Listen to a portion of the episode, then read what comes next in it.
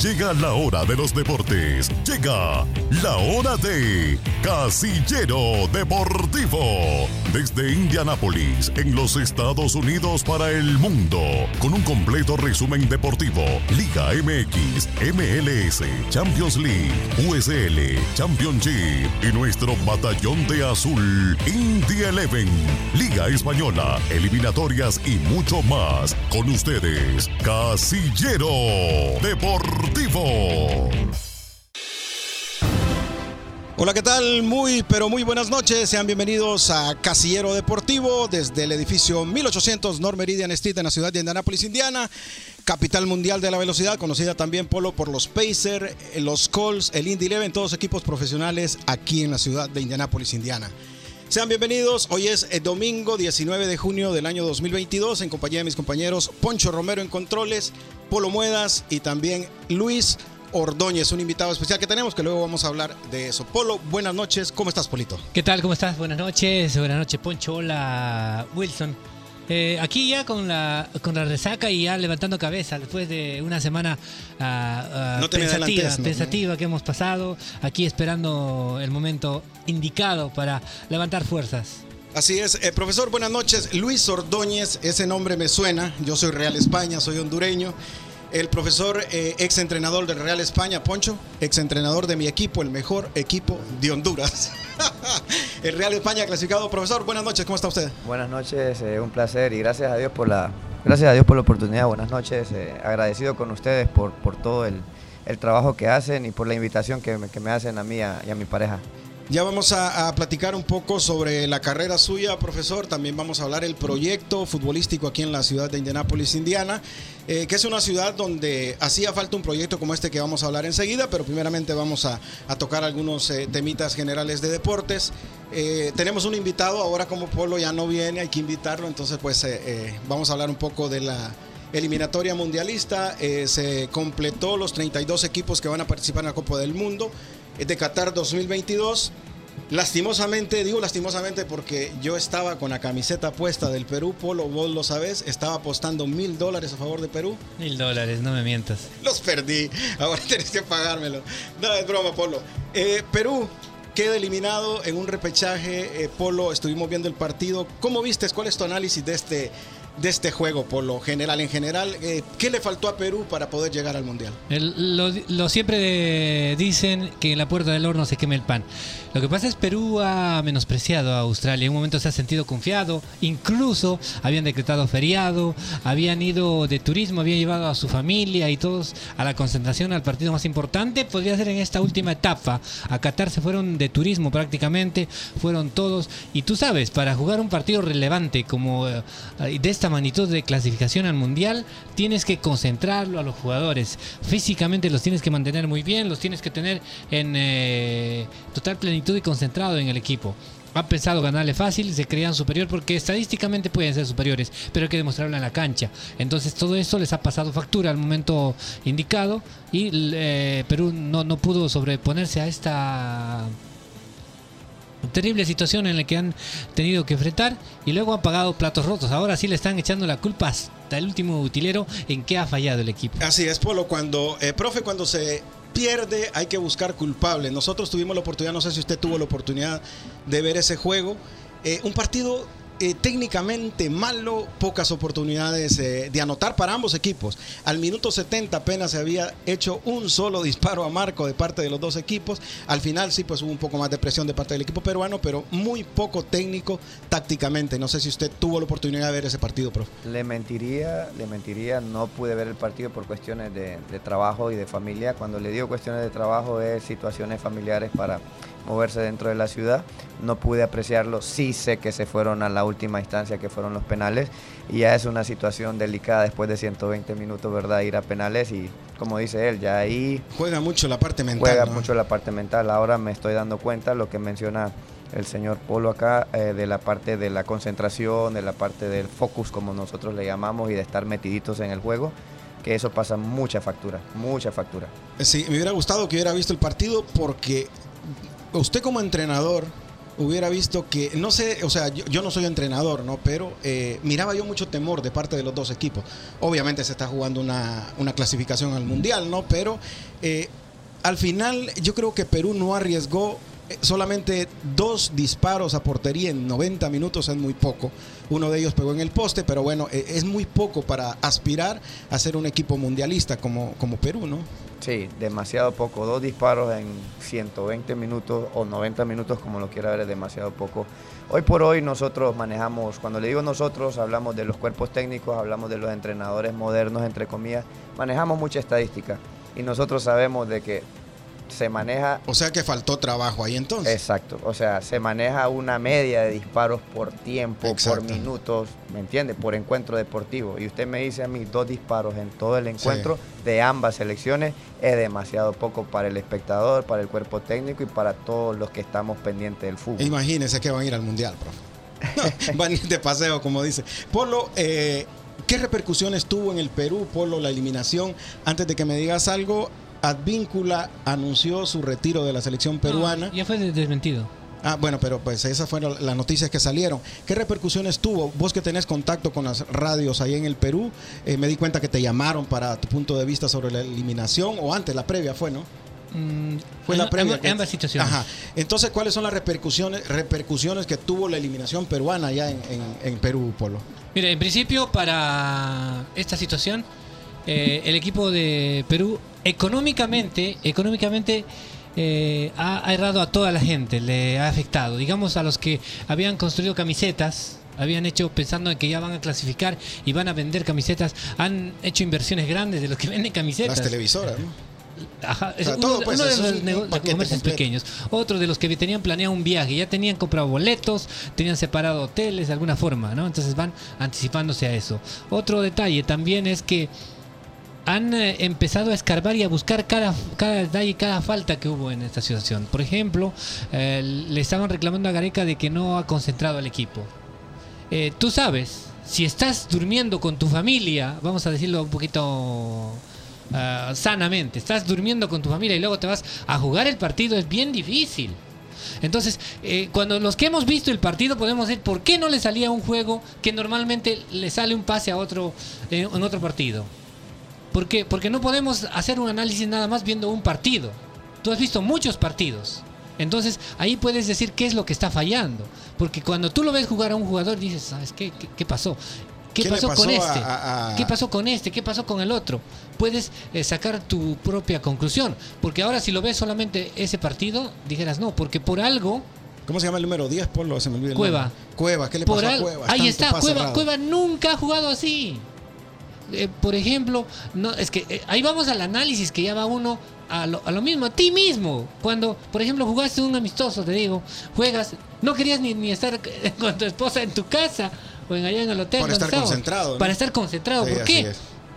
Porque físicamente son atletas de primera élite, entonces tienen que estar eh, completamente concentrados. Eso es uno. Cueva, por ejemplo, Carrillo también no le salía, porque entró, por ejemplo, Orejas, que estaba más concentrado. Y hubo jugadores que sí han estado solos. La Padula, Carrillo, también el Oreja Flores, que estaban concentrados, y otros que no. Entonces ahí era el problema. ¿Por qué? Porque la situación es que la Federación Peruana ha permitido que de los... ¿Cuántos, cuánto puede ser una mm, delegación? Profe, dígame un cálculo. Una delegación normalmente de un equipo profesional se manejan 25 a 30 personas. Bueno, vamos a decirlo que son 50 porque es un equipo grande. Exacto, una selección. 180 personas de la delegación No, con sus invitados. hasta, el- llevaban hasta el perro y el hasta gato, el cevichero llevaban. Entonces, entonces no puede ser eso. O sea, O sea, eso es lo que se está manejando en la prensa Claro, en Perú, eso es que, lo que- fue por eh, eh, problemas de mucha gente, distracciones. eh, Y ahora hay otro detalle. Desde un principio, allá hace, te diré, hace aproximadamente un- uno o dos meses atrás, Gareca había dado una conferencia en el que estaba explicando las debilidades de cómo se maneja el fútbol. Y ahí les estaba diciendo bien claro, porque después de eso, tu equipo favorito, Alianza Lima, ha pasado vergüenza ¿Por qué? Ya se fue frente al River? Plate. No, no, porque es un Perdió, equipo- perdió 8 a 0, más o 8 a menos. 1. 8 a 1. Entonces, ¿por qué? Porque, pero ese es un equipo que todo el mundo, como decir, es el odiado. Todo el mundo le tiene pavor a ese equipo. ¿Por qué? Porque reclama, que llora, que dice que sí, que no. Incluso ahora último iban a jugar con Binacional, creo. Hoy iban a jugar. Y no quería viajar porque le han ah, dicho en último momento y que, que no encontraban vuelos y no sé cómo es la situación de cómo manejan. Y sobre todo, eh, profe, Polo, después de una eliminación, Polo, queda el fútbol como... Uy. Bueno, a nosotros nos pasa muy Sí, seguido, no, profe. queda el fútbol dañado, Sí, queda muy- todo el, lento. el estado anímico de la población en Sí. general, porque en Perú son muy futboleros también, queda igual, en, igual en Honduras. eh, igual, Queda quedamos dañado. eh, deshechos eh, y yo te digo, psicológicamente. el día del partido se suspendieron las clases en los colegios, en las universidades. Era fiesta nacional. Era feriado. Eh, todo el mundo estaba concentrado. En cualquier mercado que podía haber silencio, pero donde había un televisor, todo el mundo parado mirando. Había hasta el transporte, se miraba cómo se había paralizado para ver el partido. Y después que te vayas con una decepción, ¿no? Porque en principio estaban 0 a 0, 0 a 0 en los 120 minutos de juego.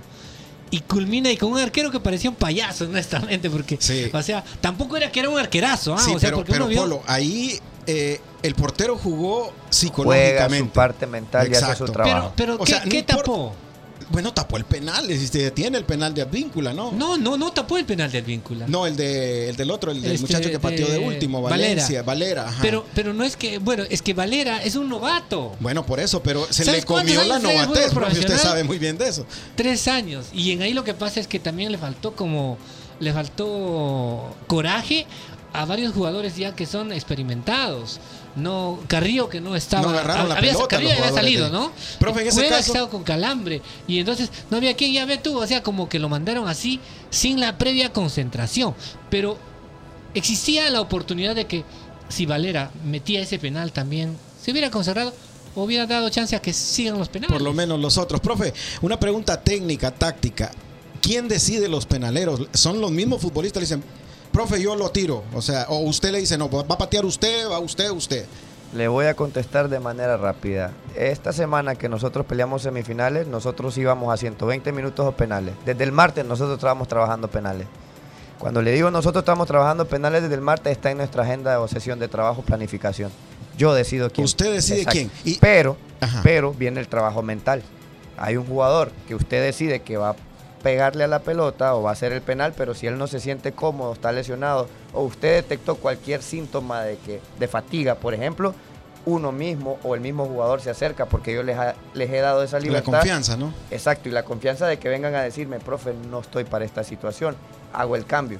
Pero yo tengo un plan A, que son los primeros cinco, tengo un plan B y el plan C. Sí, sí. Pero eso se trabaja. Y uno como jefe de delegación, jefe de barco, como el comandante, como lo quiera ver el entrenador principal, uno decide. O sea que ahí Ricardo Gareca fue el responsable No, se de, ha los trabajado, se ha trabajado, porque, porque si no sabes, o sea, este equipo ya tiene, tiene bastante tiempo trabajado, porque le ha ganado a Uruguay ¿ah? en penales.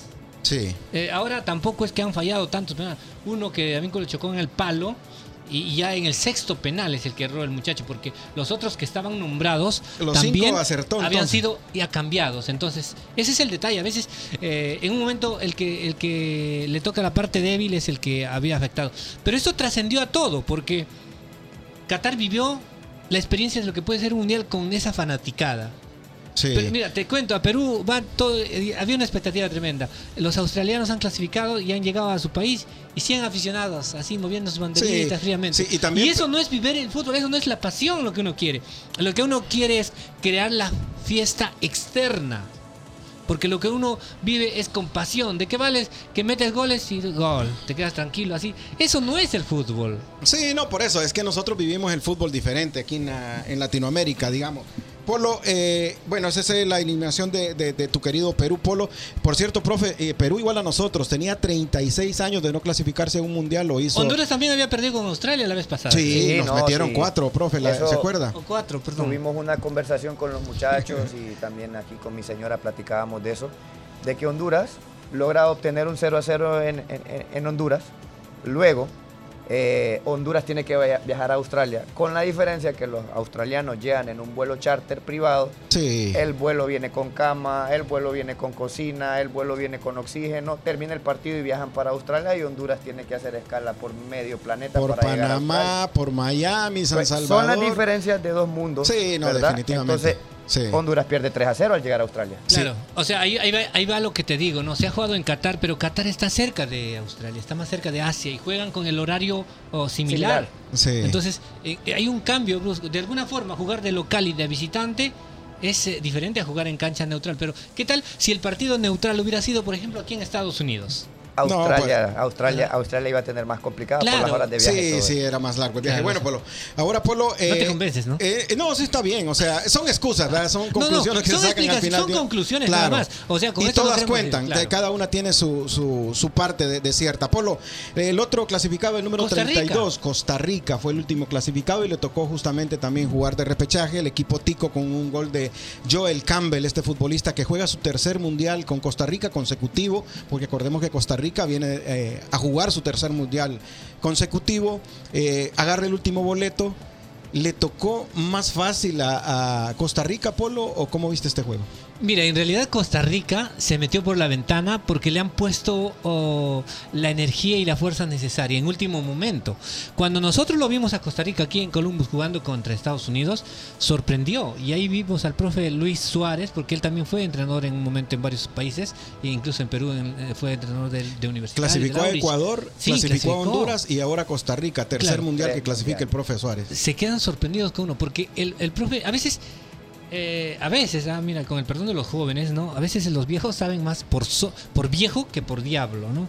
Un zorro viejo a veces dicen. Entonces, ¿qué es lo que pasó con Costa Rica? Tenía jugadores experimentados, tenía jugadores claves, tenía una estructura en el equipo. Mucha experiencia, Polo. Mucha experiencia y estructura principal, y eso te hace a que te facilite cualquier situación que tengas. Se puso a ganar desde el minuto 3 y aguantó, profe, todo el partido. Eso es lo que hace la experiencia. Bien cerrado. ¿eh? Eso. Y ojo, que hubo muchos periodistas que todavía, al todavía sol de hoy, dicen que son dinosaurios los que andan a Costa Rica. No, pero pues eh, con, con, esos Increíble, dinosaurios o sea, es una mundial. estructura de jugadores con experiencia que eso es lo que hacen. Mantienen un partido o tienen la capacidad para resolver una situación complicada.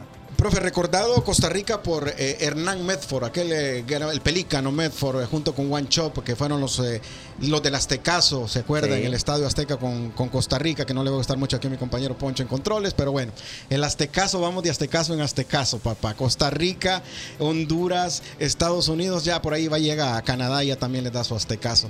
Profe, Hernán Medford, vamos a, a, a pasar a la segunda parte del programa.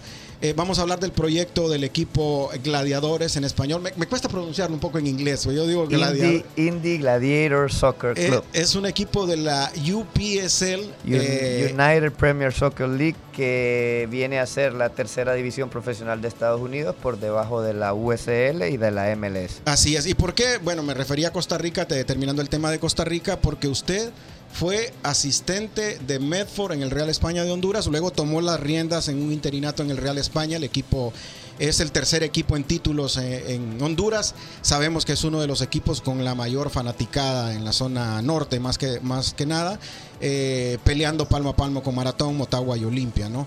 Profe, primero eh, la experiencia suya, luego vamos a hablar un poco del equipo.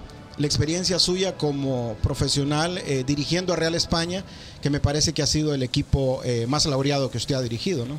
Bueno, de nuevo, muchísimas gracias por la oportunidad. sí, mi nombre es Luis Ordóñez y antes de hablarle de Real España, le comento de que soy de La Ceiba, Honduras. Eh, pasé por las Fuerzas Básicas del Vida como jugador, eh, como entrenador de Fuerzas Básicas también. También pasé por procesos de la selección de Honduras U17 para luego ser fichado por el Real España como jefe de reservas y entrenador de reservas especiales, que es la categoría sub-20, eh, con los cuales logré estar en tres finales y obtuve un campeonato y logré dirigir el equipo profesional. ¿En, ¿En reservas? Sí, en, en, reservas especiales, que acá viene siendo Under 20, eh, para posteriormente pasar a ser director técnico del equipo profesional en sustitución del profesor Medford. ¿Qué jugadores dirigió? Me parece, según eh, leí, me informé un poco, eh, tuvo a su cargo el Buba López, eh, el, el, muchacho, el volante, el número 10, muy bueno también. Joe Benavides. Joe Benavides. Eh, son futbolistas de selección nacional. el Buba López, el mejor portero por, de lejos en Honduras, ¿no? Jugadores seleccionados que esperemos que lo tengamos para el Mundial de 2026, que ya también fueron dadas las sedes, dicho sea de paso. Sí, el plantel era el plantel que usted acaba de ver. Cuando le digo el plantel que acaba de ver, estamos hablando de que la España lleva un año peleando finales. La final anterior que perdió con Olimpia y esta final con Prácticamente es el mismo plantel que a mí me tocó dirigir. Hablamos de Uba López, estaba Iván el Chino López, estaba Chapeta Vargas, estaba Heirer Sarabia, el de Costa Rica, estaba Joe Benavides, estaba Ronnie Martínez, el que ahora está en la Real Sociedad, Eh, estamos hablando de los jugadores jóvenes que hoy destacan, Gerson Chávez, Marco Aceituno que está en la sub-20 y jugadores como esos que ya tienen un renombre en el Real España hoy por hoy. Jugadores, eh, profe, Real España, un equipo para la gente que nos escucha aquí en la ciudad de Indianápolis, Indiana, a lo mejor no manejan mucho el tema porque se maneja más el fútbol mexicano. Eh, en el Real España jugó el eterno capitán de la selección, goleador histórico Carlos Alberto Pavón Plumer, se crió en la Lima y jugó toda su vida en Real España. Eh, profe, ahora háblenos un poco del proyecto local, porque el tiempo apremia, ya tenemos solamente 10 minutos, háblenos un poco del equipo de Indianápolis. Polo, si tenés alguna pregunta para el profesor, es el reportaje que fuimos a hacer ayer, un pequeño reportaje que también va a salir por el periódico La Voz de Indiana. Eh, háblenos un poco, no teníamos mucha información del equipo, cuándo nace el equipo, cómo nace, quién lo trae, quiénes son la estructura del equipo y qué pueden hacer la gente si quiere apoyar al deporte local aquí en Indianápolis. Bueno, eh, primeramente el equipo nace en el año 2021, hablamos de mayo, en una reunión que tuvimos con, mi señora aquí presente y uno de los, de los fundadores también del equipo, eh, Francisco González, en este caso Paco, que es el capitán del equipo. Nosotros tres decidimos formar el equipo, darle nombre, darle figura. Eh, el nombre pues viene por parte de mi señora que pensó en, ese, en ese Warriors, en ese gladiador, en ese guerrero que la mayoría somos entonces le fuimos dando forma una noche, recuerdo de que comenzamos una reunión a las 12 y la terminamos a las 4 de la madrugada para darle nombre al equipo. Nace con estos tres fundadores, su servidor, Luis Ordóñez, eh, mi señora Eileen Brennan y Francisco González, Paco el capitán. Un mes después de estar trabajando con los muchachos, eh, se acerca el señor Francisco Ramírez, que es otro de los dueños del equipo y hoy por hoy nosotros somos la junta directiva y dueños del equipo. Y como le digo, nace en la ciudad de Indianápolis eh, con un grupo de muchachos que, estuvieron en equipos anteriores acá y que no tenían la oportunidad de trabajar de una manera más seria y profesional. Y hoy por hoy pues se les ha dado ese apoyo, se les ha tratado como se le debe de tratar a un jugador profesional. Eh, siempre quisimos poner el equipo en una liga profesional, pero comenzamos en una liga local que es en el estadio de la 16, en el Kunz, en una liga del señor Félix. Sí, sí, sí. Gracias a él nosotros eh, logramos mantener el equipo el año pasado en competición, que le comento rápido, entramos con 10 partidos menos y llegamos a la liga y casi quedamos campeones con un grupo de muchachos que veníamos trabajando durante tres meses.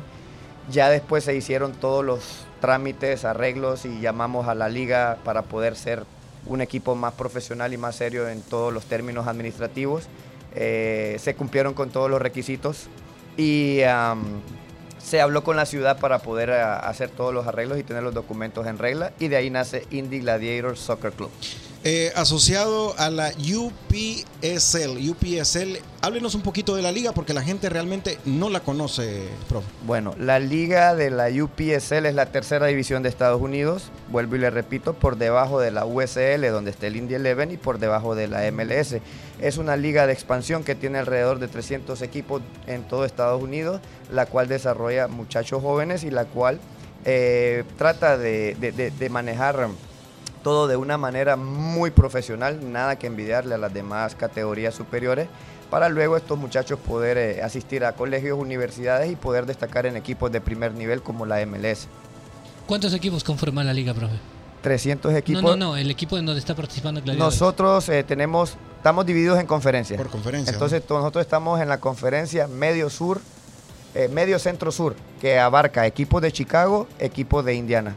Está el Springfield de Illinois, está el equipo de Black Cat de Lafayette, está el Berber City de Chicago, está el Cerny Poland de Chicago, obviamente Indy Gladiators de Indianapolis. Esa es una conferencia. Obviamente está la otra conferencia que abarca los demás equipos de Chicago y cada ciudad o estado tiene su propia conferencia. Por ejemplo, Kentucky tiene 10 equipos, Detroit tiene 10 equipos o 12 y así sucesivamente, porque son demasiados equipos. Ahora, usted me podría preguntar en cualquier momento, ¿qué se obtiene al estar ahí? Bueno, número uno, uno de los reconocimientos es jugar en la US Open. ¿verdad? la, la US Open, equipos de, de USL y la LMS. Eh, tenemos premio por ser campeón de conferencia.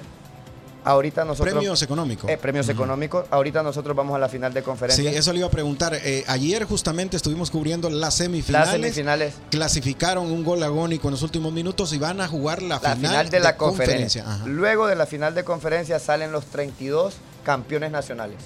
De los Ya es 300, un privilegio salir entre 32, imagínense. Correcto. Ya de los 32 vienen peleando en un partido de death match o de un partido de muerte súbita y va quedando el campeón nacional. Ese campeón nacional o las finales de este año son en el estadio del Columbus Crew y el premio son 100 ¿En el. Mafra Stadium o en el Lowers.com? Y el premio son alrededor de 100 mil dólares para el campeón.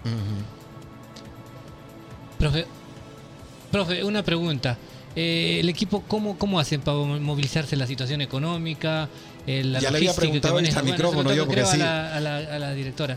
¿Qué, cómo, ¿Cómo se maneja? O sea, ¿cómo va el equipo? ¿Está buscando auspiciadores? ¿Están, ah, ¿Cómo va trabajando ese aspecto? Bueno, en ese sentido, como le digo, estamos organizados como junta directiva. En este caso, mi, mi- mi señora, mi, mi esposa, en este sentido, ella maneja la parte administrativa como CEO o manager de, de mercadeo y ella les puede dar más información al respecto. Buenas noches, bienvenida. ¿Cuál es su nombre antes que nada para que la gente, bueno, nosotros ya platicamos eh, previo, pero ¿cuál es el nombre suyo y cuál es su función dentro del equipo? Ok, bueno, muchísimas gracias. Mi nombre es Eileen Brennan. Eh, soy la directora ejecutiva o CEO a cargo pues de Indie Gladiator. Y tal como lo mencionaba eh, Luis, en este momento nosotros estamos eh, organizados como junta directiva y en este momento todos los gastos son por nuestro propio pecunio, ¿ok? Sin embargo, gracias pues a la labor que se ha venido haciendo, se han ido adheriendo personas que han ido apoyando la causa y es algo muy bonito y muy significativo por el hecho de que cuando fundamos el equipo lo hicimos planteando valores muy específicos y esos valores al final redundan en el significado de la familia. Y justamente han sido las familias de los jugadores los que han dicho presentes y los que nos han estado dando el apoyo en todo momento. Hay historias increíbles, por ejemplo, uno de nuestros porteros viaja todos los días desde bueno Cincinnati. Eh, viaja todos los días desde Cincinnati para practicar y algo espectacular de esto es que sus padres eh, están en todos los juegos. Independientemente a la ciudad donde vayamos, sus padres están con nosotros y pues justamente ese es el sentido por el cual se fundó el equipo y pues para ser específica en la pregunta, es la manera en como nosotros al momento hemos podido sostener entre los socios y evidentemente las aportaciones eh, que han hecho muy puntualmente personas pues muy allegadas al equipo. ¿Cuáles son los objetivos que han logrado hasta el momento y qué planes tienen? ¿En qué objetivos Pues, ¿van a la final? No, no, te digo este logísticamente. Ok, logísticamente, principalmente pues establecernos eh, como un equipo que no solamente aporte al deporte, sino también a la estructura de seres integrales. Mi profesión, eh, yo soy especialista en neurociencias, por ende trabajo con los tres niveles de- del cerebro y pues el tema conductual es sumamente importante al momento del performance de un buen o un excelente deportista. Entonces, ¿qué queremos hacer? El objetivo, básicamente, pues, obviamente, pasar las nacionales, eh, posicionarnos como un equipo en donde nosotros desarrollamos eh, deportistas integrales. Sí, eh, bueno, vamos a tener oportunidad en otro programa de hablar mucho más extenso. Profe, ya para despedirnos, estamos ya terminando el programa. ¿Cómo pueden hacer para localizarlos? Aparte de tener el talento, ¿qué más deben de tener para a- pertenecer a, la- los gladiadores de Indie Gladiadores? Nosotros siempre hablamos de las ganas de superarse, hablamos de, las ganas de querer estar en un equipo profesional porque lo somos hoy por hoy. Eh, yo creo que usted pudo verlo el día de ayer, eh, cómo se maneja el grupo en, la parte del entrenamiento, del fútbol y, dónde jugamos. Entonces solo serían las ganas en este caso de querer, de querer apoyarnos, de querer estar ahí y obviamente pues nosotros le damos la oportunidad a todos eh, en estos momentos sin ningún costo para nadie y pues van a recibir el llamado, la ciudad va a recibir el llamado para, para eh, a ir, eh, perdón, para ser, am, ser convocados. Nosotros llamamos convocados o tryouts o callouts eh, para de manera gratuita para todo el que quiera ser parte de nosotros. Usted me hace saber, profe, yo con todo gusto paso la información a través de los, de los canales que no sea posible. Polo, ¿algo más eh, para esta noche, Polo? Sí, eh, ¿Dónde son los encuentros, profe, el escenario? Nosotros, Bonita cancha. Nosotros normalmente entrenamos en, en, San Francis, en San Francis Soccer Club, es una... ¿Y los partidos oficiales? Los, los partidos oficiales son en Lawrence, en el FC Pride Complex, que también ellos se han portado muy bien con ¿En nosotros. Qué calle está, profe? En la calle 62. 62 en... y Pendleton Pike parece. Ahí Ah. pero muy bonita cancha. Sí. Profe, buenas noches. Eh, gracias, eh, Polo. Eh, ¿Algo más que, que descartar? Nos vamos, buenas noches. Sí, no, gracias. Gracias, Poncho. Gracias, Wilson. Gracias, Luis. Gracias, buenas noches. Buenas Eh, nos noches, vemos gracias. El próximo domingo, 7 de la noche. Buenas Gracias, noches. Eileen. Nos Feliz Día del Padre a todos. Has quedado informado de lo que acontece en el amplio mundo del deporte. Te esperamos en una próxima edición de Casillero Deportivo. Polémica, análisis, estadísticas, diversión y sobre todo hablar de lo que más nos gusta, el fútbol. Esto fue Casillero Deportivo.